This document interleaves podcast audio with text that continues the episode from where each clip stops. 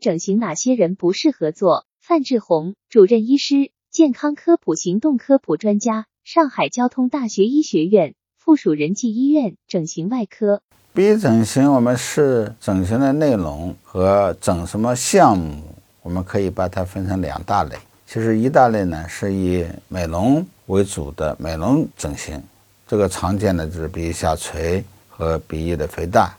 还有一类呢，就是鼻翼先天性畸形或者是后天性损伤以后的缺失，这一类呢是属于整形范围里面的。后一类手术呢，其实是没有不适合做的人，因为他有了鼻翼的一个缺失以后啊，他总是希望能够通过整形手术来完善他的鼻部的形状。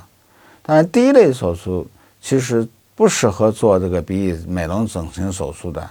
就是心理上是不是有问题？也就是说，他的精神上有没有什么问题？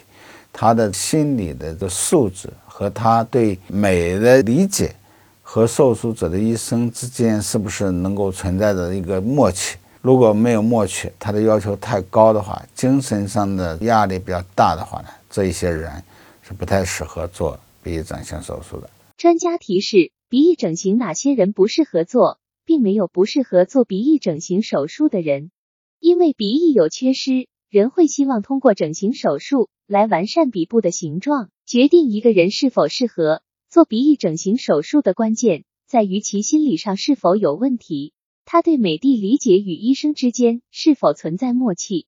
如果没有默契，精神压力较大的话，就不适合做鼻翼整形手术。